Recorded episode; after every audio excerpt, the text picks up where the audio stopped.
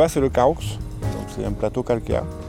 Après c'est la veine de schiste qui démarre à Saint-Chinian, qui fait Faugère, et après qui va jusqu'à Cabrières. Là on voit juste la petite dent, tu vois là qui est en face. Ça c'est le pic du Vissou, c'est Cabrières. Voilà. En fait, nous, on est sur une, on appelle ça la plaine coteau parce que c'est assez vallonné.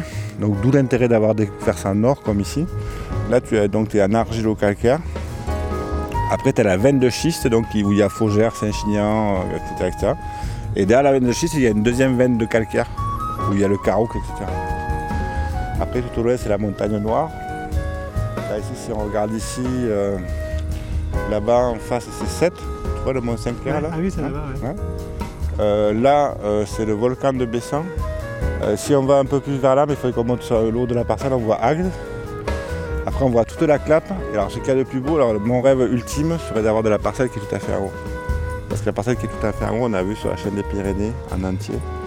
Et donc, en fait, c'est grosso modo, quand le jour où tu sais que tu vas voir les Pyrénées, surtout en hiver, c'est quand le temps est dégagé.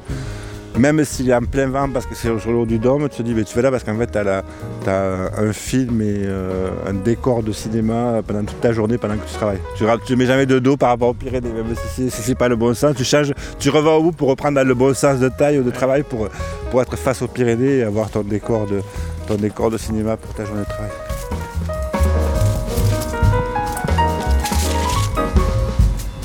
Tour de Vigny chez Jeff Couteloup, première partie.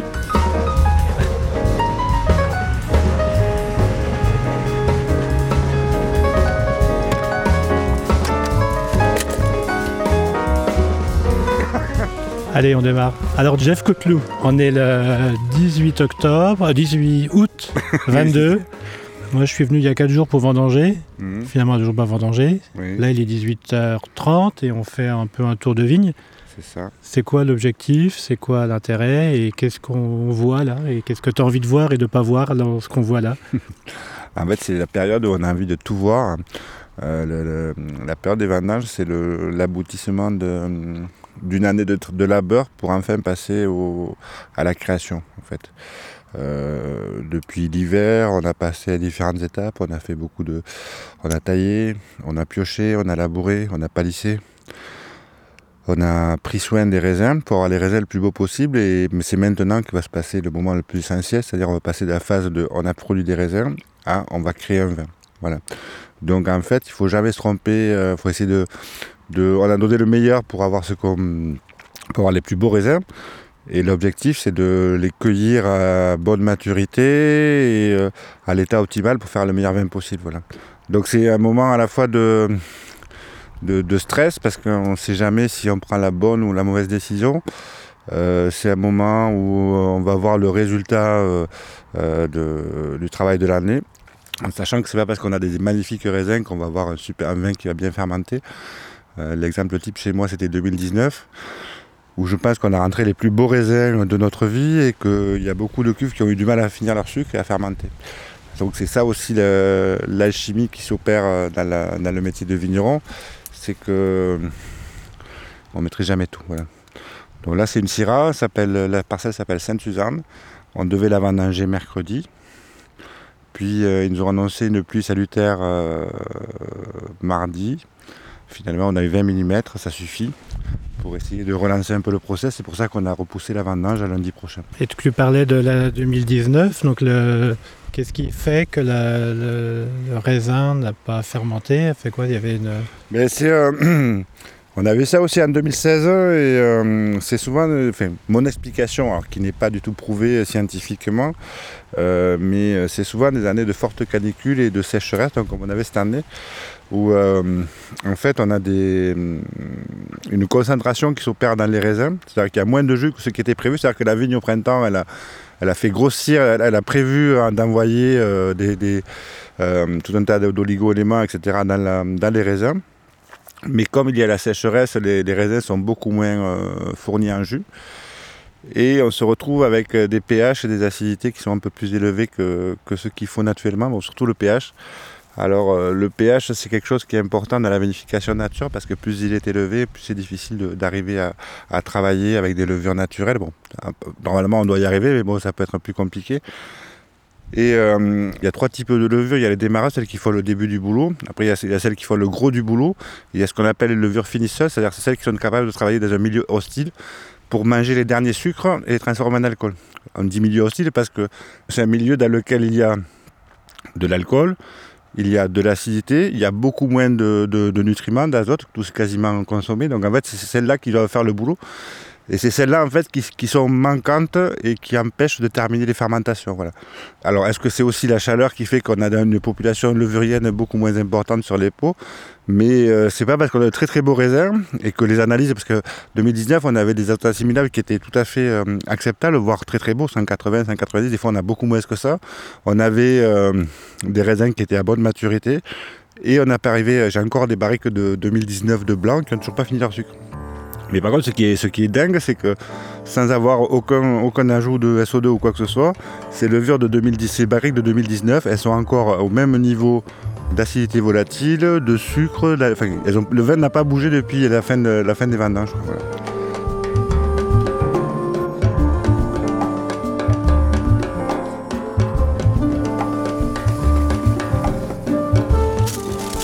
là, on voit, on voit, quand même que la, la, pluie a fait un peu de bien. On est sur des syrahs, alors nous on essaye de pas trop euh, de rogner aucune euh, vigne quand ça n'a pas besoin vraiment, ce qui est le cas en fait. Là on voit, on peut noter que tous les apex sont vraiment euh, sont calmés là depuis on séché. Donc ça veut dire que la vigne fait bien son boulot, c'est-à-dire qu'elle pense plus à pousser, mais elle pense à donner toute son énergie au raisin. Et puis on regarde les maturités. Alors la semaine dernière c'était beaucoup plus sec, là les raisins commencent un peu à gonfler. Mais. C'est déjà les répercussions de la pluie d'avant-hier. Hum.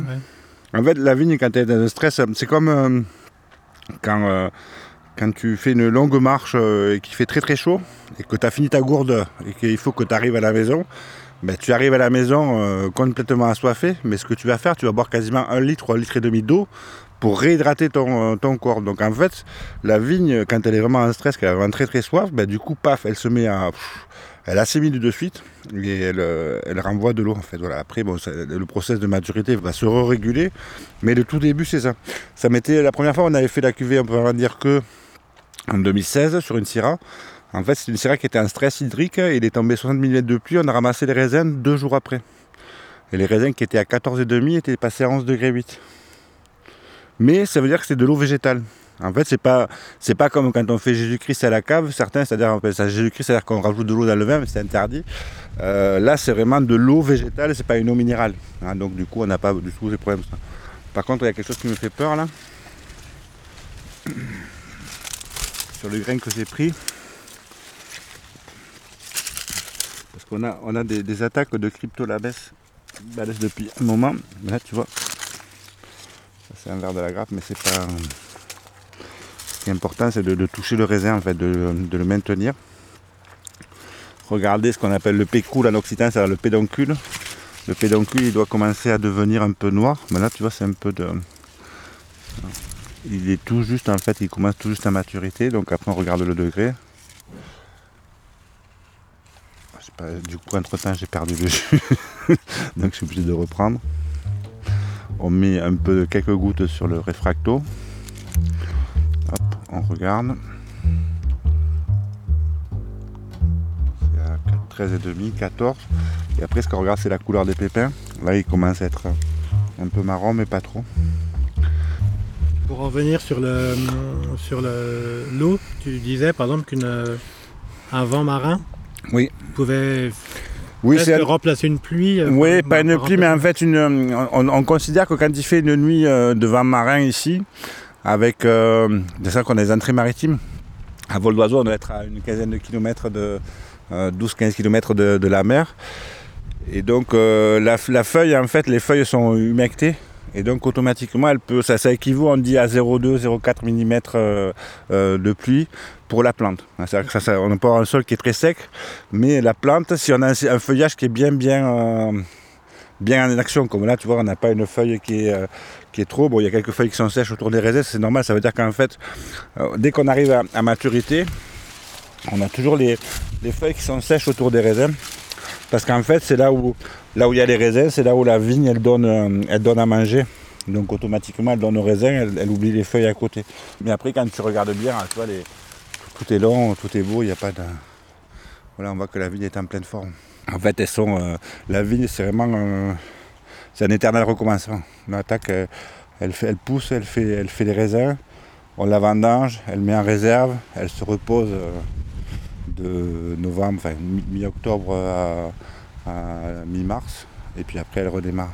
Mais en fait, c'est pour ça qu'il faut penser toujours à, réguler les quantités pour pas trop tirer sur elle, sinon l'année d'après, ben, voilà, quand, on, quand on veut la respecter. Après, si on veut vraiment faire un vin industriel, on va mettre du goutte à goutte, dans lequel on va rajouter des, des, fertilisants liquides et on va lui donner à manger artificiellement pour la faire produire plus. Mais bon, après, euh, même si on la nourrit, c'est comme si on fait, si on compare un poulet au totaliment et un poulet, euh, poulet de grain qui a été euh, élevé à la campagne. C'est pareil, voilà on n'aura pas la même qualité de raisin. On va regarder ces grappes-là parce qu'elles sont super belles. Mais bon, tu vois, ça c'est un raisin. On n'est pas, on pas une maturité qui est vraiment. Là, on a un peu quelques dégâts de verre de la grappe. Tu vois là, des trucs secs là? Donc le verre de la grappe, c'est. C'est un papillon qui fait un verre, qui fait et qui mange les raisins. Nous, on ne le traite pas. Sauf, sauf, sauf, je, crois que dans ma vie, je l'ai traité une fois parce qu'il y a vraiment une invasion qui était importante. Mais là, on les voit quand même, les quelques dégâts. Après, il y a un grain, deux grains. L'important sur le verre de la grappe, c'est que maintenant, la météo reste sèche et que ça sèche en fait. Après, nous, comme on passe par la table de tri, on peut, on peut éliminer quand il y a un grain qui est abîmé ou ce genre de choses. Voilà. Donc, euh, mais après, bon, il n'y en a pas beaucoup. Il y a un grain, il y a un grain ici. Non. Il y a un grain.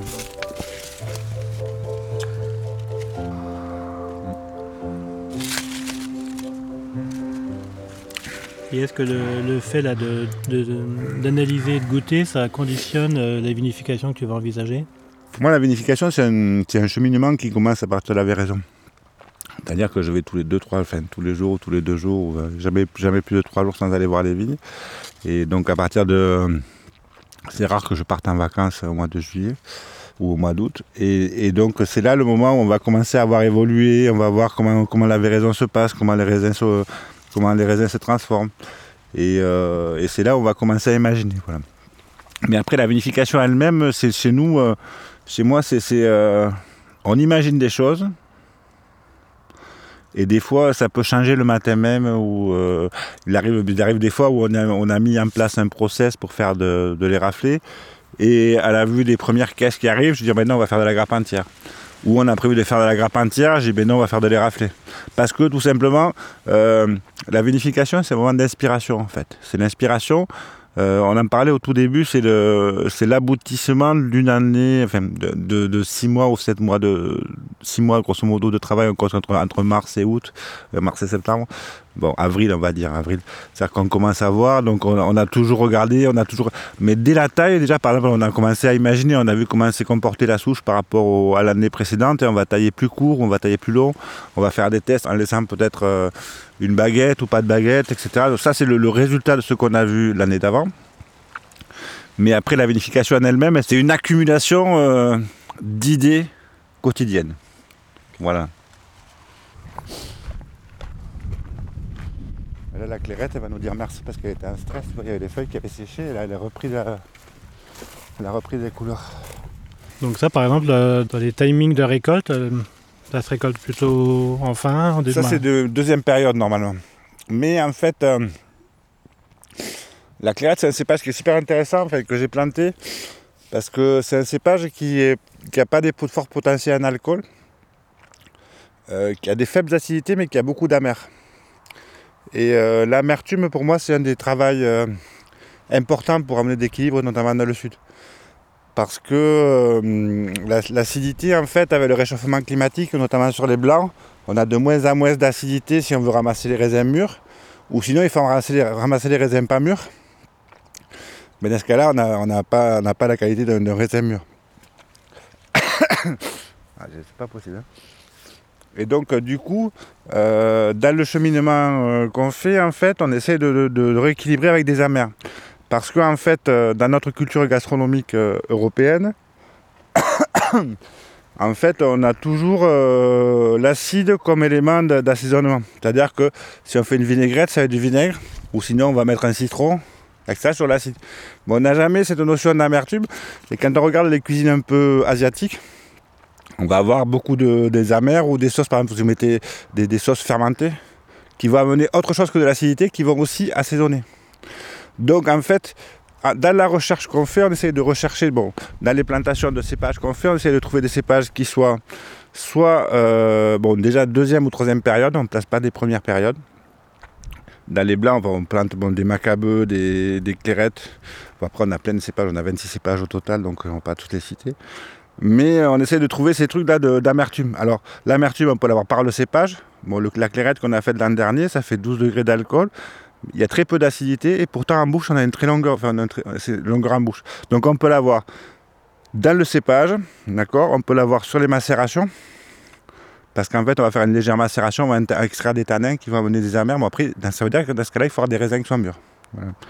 Mais c'est à mon avis, c'est la, quête, la quête euh, qui va. Enfin, c'est une, recherche dans, la vinification euh, qu'on, essaie de, faire depuis 5-6 ans parce que euh, euh, ça sert à rien de vouloir mettre d'avoir de l'acide si on peut trouver quelque chose pour le remplacer. Un, un vigneron industriel va rajouter de l'acide tartrique, qui est un acide fort, c'est vrai, il y avoir de l'acidité, analytiquement, même en bouche. Mais si l'acide tartrique, c'est un des acides de, un des acides qui est présent dans le vin. Donc si, ou, euh, ou en industriel, ils vont bloquer les malots, par exemple, pour avoir de l'acide malique. Mais si on peut essayer de trouver autre chose, quelque chose qui va, qui va rééquilibrer sans aller chercher de l'acidité, ça peut être important. Là, d'ailleurs, tu vois, j'ai goûté un grain. Et on a vraiment des, amers, des beaux amers à milieu de langue, là, les fins de langue qui sont intéressants. Déjà sur le raisin et sans avoir masterisé. un grain va le peser quand même. Après, ça, ça sera à 10 et demi, ça.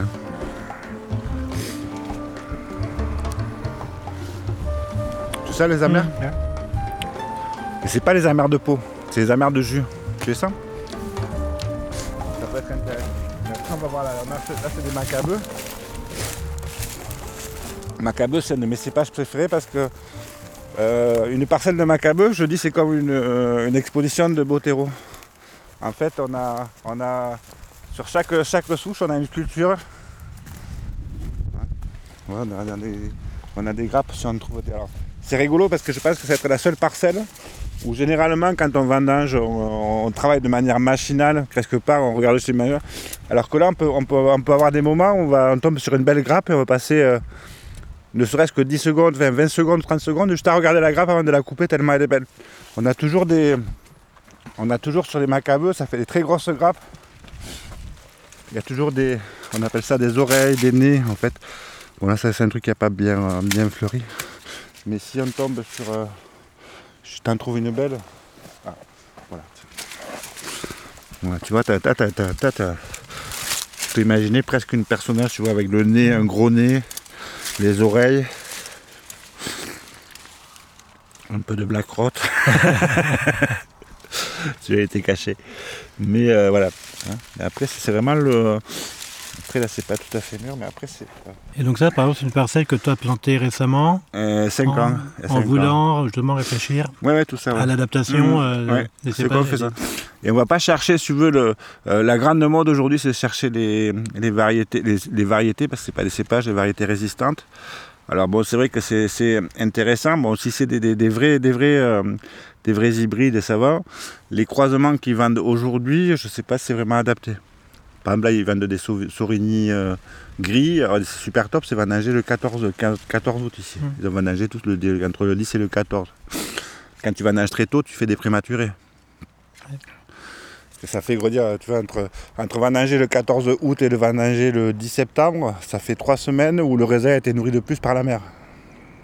Alors c'est cas de rigolo, enfin, ce cas de rigolo, c'est pas, pas, pas rigolo.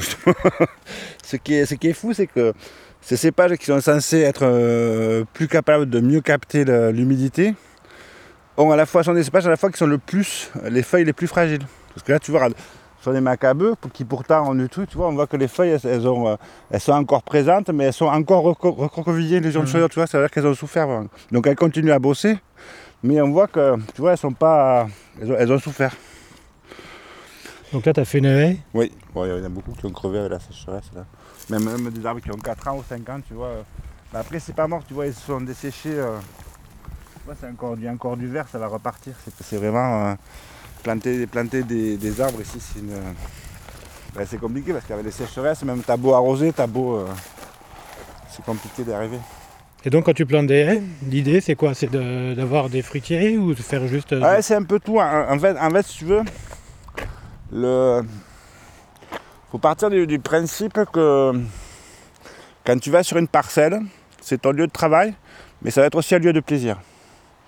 C'est-à-dire que si c'est uniquement pour avoir des vignes euh, avec autour, euh, rien que de la vigne et rien autour, un sol nu, bien labouré, bien rogné comme des jardins à la française, à la limite, oui, tu vas, te dire, ah, elle est belle ma vigne, mais ça va être juste comme un outil de travail, d'accord?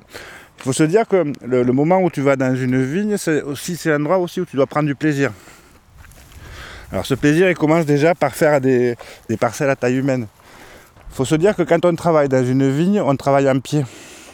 Donc le travail en pied, ça veut dire qu'il faut que tu sois capable de voir le bout de ta rangée et de te dire, ben voilà, j'aurais fini ma rangée dans, euh, dans 45 minutes ou dans 30 minutes ou dans une heure, je passerai à l'autre ou je pourrais prendre ma pause quand j'aurais fait ça. Quand tu fais des parcelles humaines comme il faut maintenant avec 600-700 pieds ou toute taille mécanique, etc., c'est des parcelles qui sont vachement efficientes en termes de, travail mécanique, mais qui sont plus à taille humaine. Donc la vigne n'est plus, on en parlait tout à l'heure par rapport à l'industrie, la vigne n'est plus un élément euh, euh, d'amour, c'est un élément, c'est un outil de travail. C'est comme l'usine. Grosso modo, tu vas à l'usine, mais sauf que tu vas dans ton tracteur et tu vas à la vigne. Donc ça, ça, c'est le premier élément. Donc, et le deuxième élément par rapport à ça, c'est que en plus de la taille humaine, il faut que tu aies un environnement qui, permettent de recréer de la biodiversité pour la parcelle, mais aussi pour toi. Du style, tu vas avoir quelques fruitiers, donc ben, quand c'est le moment des poires, là-bas il y a des poires, on peut aller ramasser une. Ben, quand c'est le moment des poires, ben, tu dis, ah, ben, je vais faire un tour là, ah, ben, je vais aller ramasser une poire. Le deuxième élément, c'est que ça va créer de la biodiversité, ça va permettre à tout le monde de venir habiter, d'avoir un habitat complet, pour tout le monde, du gibier, des oiseaux, des, insectes, ce genre de choses. Et puis surtout, on parlait tout à l'heure de réchauffement climatique. La réflexion que je me suis faite, que je me fais, c'est que souvent quand il fait très chaud, souvent quand on voit un arbre au loin, on dit tiens on va aller se mettre à l'ombre. Et on se met à l'ombre, notamment d'un bel arbre, et on a de suite une sensation de fraîcheur qui arrive. Et je pense que lorsqu'il y aura des haies qui seront assez importantes, on va arriver à couper euh, ces vents chauds qu'on a, et les vents en passant à travers donc, seront déjà moins agressifs et vont éventuellement se rafraîchir à travers les feuilles, à travers la végétation, et arriver à faire, euh, à faire un peu de à, amener un peu de fraîcheur au vignes.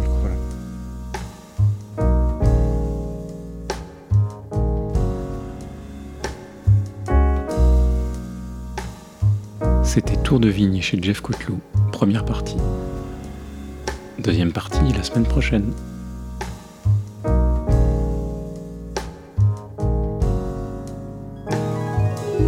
Interview Julien Gangan, montage Laurent le Costumaire.